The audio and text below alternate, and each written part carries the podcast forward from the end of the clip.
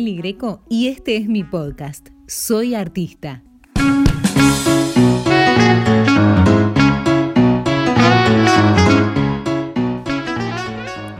Bienvenidos al capítulo 8, cierre de la primera temporada y momento en que vamos a vincular al artista con la cultura que lo rodea.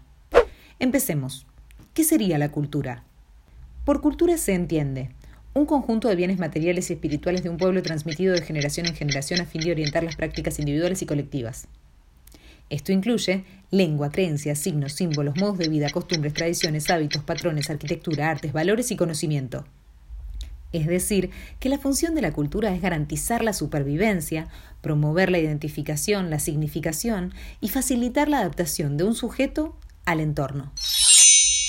Por otro lado, cultura en su origen etimológico proviene del latín cultus, que significa cultivo o cultivado, y este término es el participio pasado de la palabra colere, que significa cultivar.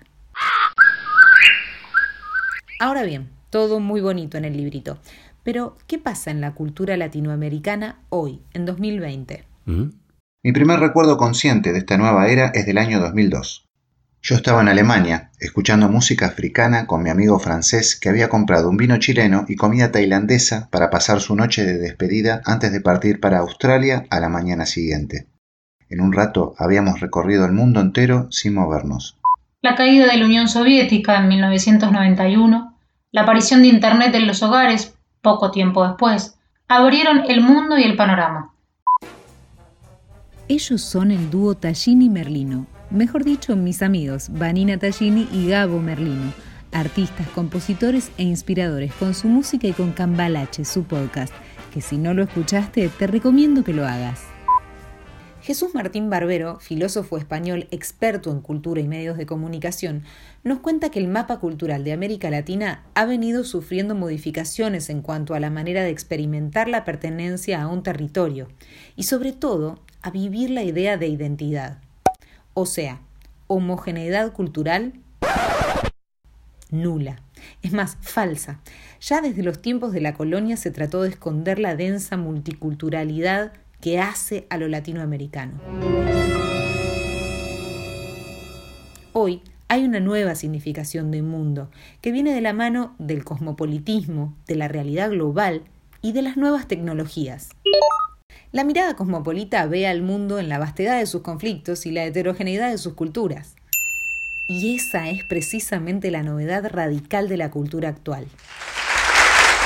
Todo muy hermoso. ¿Y el artista en dónde quedó? ¿Mm? Nuestra invitada en este capítulo es un lujo, Milena Plebs, coreógrafa, creadora y bailarina del famoso y consagrado espectáculo Tango Argentino, de Claudio Segovia, que abrió la puerta para que el tango sea conocido y reconocido en el mundo.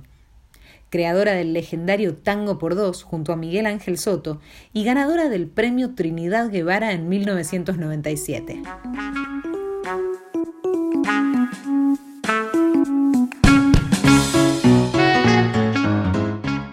Bienvenida, Mile. Bienvenida, Mile. Hola, Meli. ¿Cómo estás?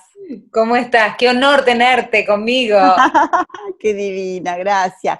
Me parece genial lo que estás haciendo. Lo de la locución me parece absolutamente genial. Ay, muchas gracias. Sí, está buenísimo. Siempre pondero mucho el estudio en los artistas porque nos ayuda a diversificarnos, ¿no? A tener más material el día de hoy, el capítulo de hoy tiene que ver con la cultura y me interesa muchísimo escucharte y saber qué lugar ocupa el artista en un entorno cultural que va cambiando, que se va transformando. ¿Pensás que el entorno cultural lo modifica el artista y a sus creaciones o por el contrario, es el artista el que logra virar el rumbo de, un movimiento cultural, por ejemplo? Mira, eh, digamos, yo vengo de la danza contemporánea, pero me especialicé en el tango, ¿no? Entonces, este, creo que también está bueno, digamos, ahondar ahí porque las características del tango son muy particulares y son diferentes a lo que es, bueno, otro tipo de danzas, ¿no? Entonces, por ello lo que me preguntaba es, bueno, ¿quién es el artista en el tango? ¿No? En principio yo me preguntaba, porque sabemos que los bailarines profesionales se preparan para ser artistas, para expresar arriba de un escenario, en una exhibición, etc. o en un audiovisual. Ahora, el bailarín de tango, el bailarín de la pista, ¿no es un artista? Es un arte popular, o sea, viene, digamos, de origen popular, de origen eh, no académico, sino de una transmisión de generación en generación. La gente lo aprendió de sus padres, de sus tíos, de sus amigos. Entonces, el, el milonguero, los milongueros, digamos que de repente hacen una exhibición, que digamos, en esa exhibición que hacen, muestran el, aire, el arte que desarrollaron toda su vida con muchísimo orgullo. Eso es arte. Eso Completamente. ¿no? Porque a veces uno dice, bueno, ¿artista es solamente el que gana plata haciendo su trabajo? No. Para nada, para claro. Entonces, digamos, de alguna manera eh, yo quería también, digamos, como hacer un poco esa, esa, esa salvedad, ¿no? Em, después también a mí lo que me interesa hablar un poco es de lo que pasa con el tango baile, que de alguna manera, para mí el baile es un reflejo de la sociedad, de la vida, ¿no? Pero que el tango viene un poquito rezagado, porque hubo casi 30 años que no se bailó, ¿no? Entonces, digamos, es una expresión de una cultura, pero quedó como una cosa étnica, ¿entendés? Este, que es un poco lo que se ve en las casas de tango, ¿no? O sea, es el show, la típica revista tanguera, ¿no? En donde de la, historia del tango en adelante. Mm, y, me parece que lo que el desafío para nosotros ahora es, digamos, ver si el tango puede representar temáticas más actuales, ¿no? Más que tengan que ver con la vida de las personas, ¿no? Ese es el gran desafío que yo veo que tenemos los coreógrafos, ¿no? Como que el tango se vuelva una cosa más actual y que no quede en esa, digamos, em, paisaje ciudadano de otros tiempos. Ese estereotipo que, que tan bien describís, que tal vez se encuentra en las casas de tango y que por otro lado es lo que buscan muchos turistas que vienen a buscar eso específicamente, ¿no? Está buenísimo de construirlo. Y digo, esa es la misión del artista. O, no, no, sé, bueno, es un poco eso lo que, lo que me gustaba charlar con vos. Exacto, porque digamos, o sea, está las casas de tango que muestran ese tango para el turista, que bueno, que es un producto bastante cerrado, si bien se actualizó mucho también. Cuando yo empecé a bailar tango era el tango for export, ¿no? En un tango bastante alejado del tango social. Después, de alguna manera, Miguel y yo con Tango por Dos hicimos nuestra contribución, en donde el tango, la, idea del espectáculo era mostrar arriba de un escenario un tango más cercano al tango de la milonga, ¿no? Y después eso se empezó a impregnar en todos lados. Entonces, de repente nosotros vemos en las casas de tango un tango bien tanguero, viste, con todos los ingredientes.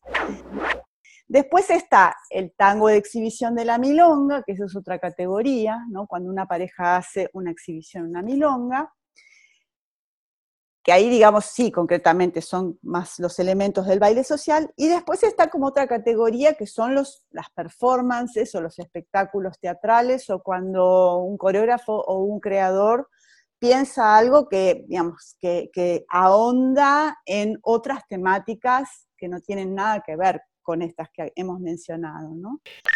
Y mencionabas hace un ratito esta cuestión de que hubo 30 años que no se bailó. Y eso de alguna manera no es un reflejo de algo que sucede también en la sociedad y, aparece, ¿no? O sea, aparece y no aparece casualmente en el baile, digo. Eh, hay como, como prácticamente una traducción simultánea de lo que va sucediendo culturalmente y lo que va sucediendo arriba del escenario.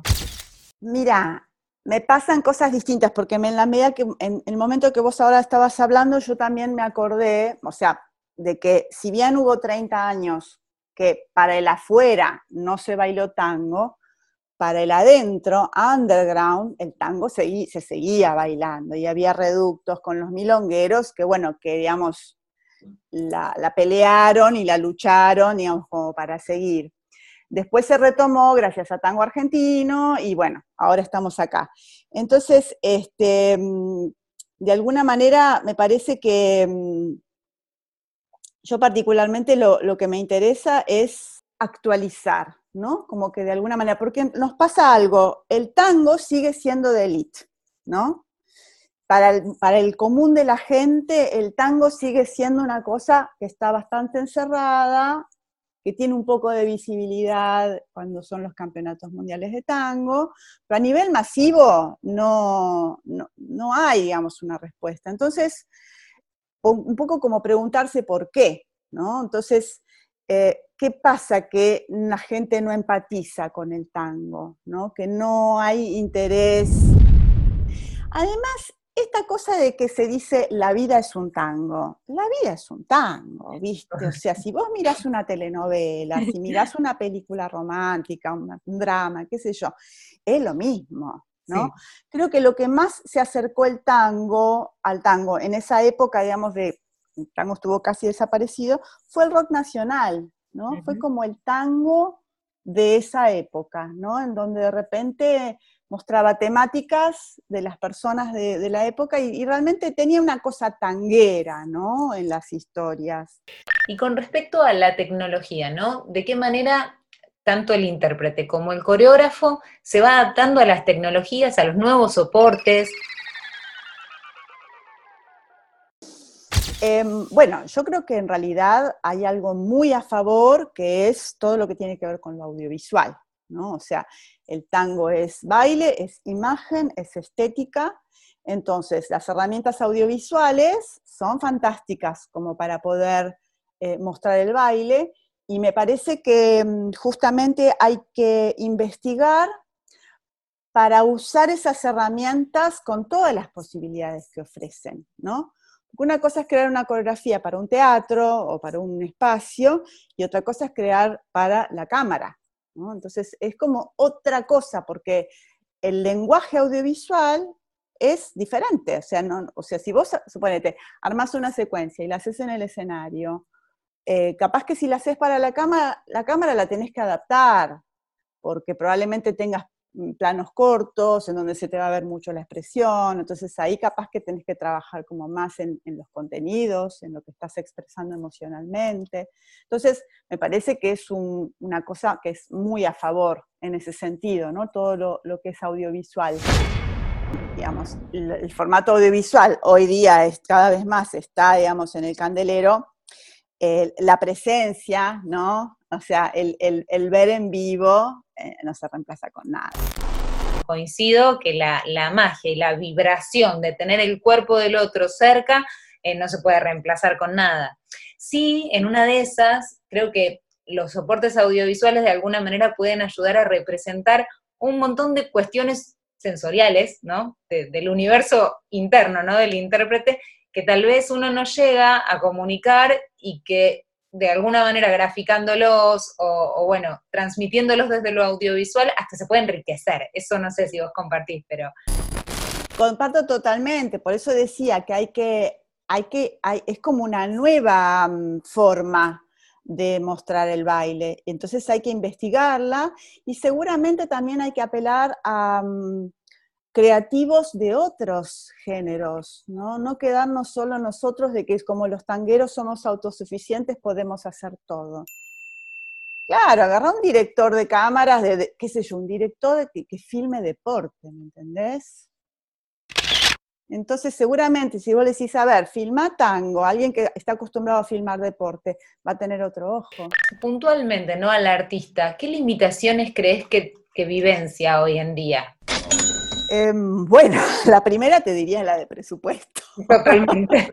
la primera limitación, top en la lista, presupuesto, ¿no? O sea, es muy difícil em, generar producciones de tango por una cuestión, digamos, de que cuesta que, que, un productor invierta en el tango, ¿no? Muchas veces uno termina poniendo todos sus ahorros en los proyectos y bueno, qué sé yo, me pasó, nos pasó con Tango por Dos que vendimos el auto, hipotecamos la casa, pedimos plata prestada, nos gastamos toda la plata que habíamos ganado en tango argentino.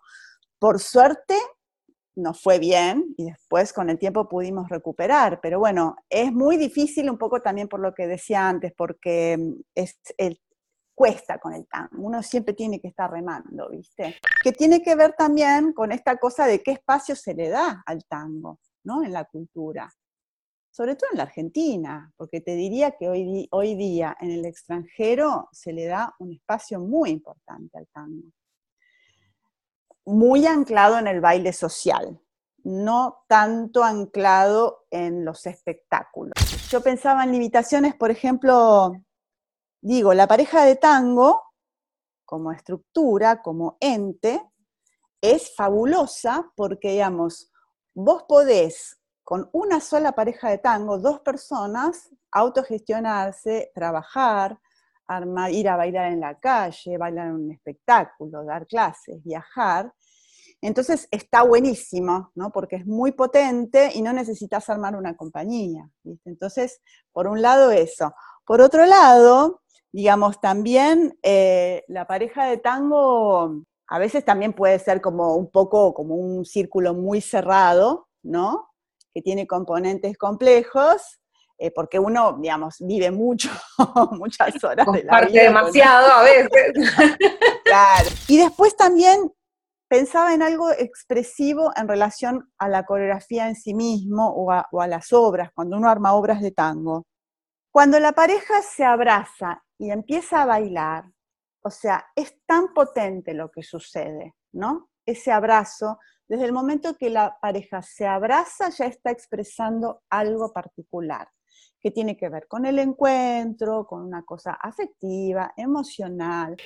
Y eso a veces puede ser fantástico, pero también a veces puede ser una limitación, porque lo vemos muchísimo, lo vemos todo el tiempo, ¿no? En las coreografías. De repente están contando una historia y se agarran y empiezan a bailar, ¿no?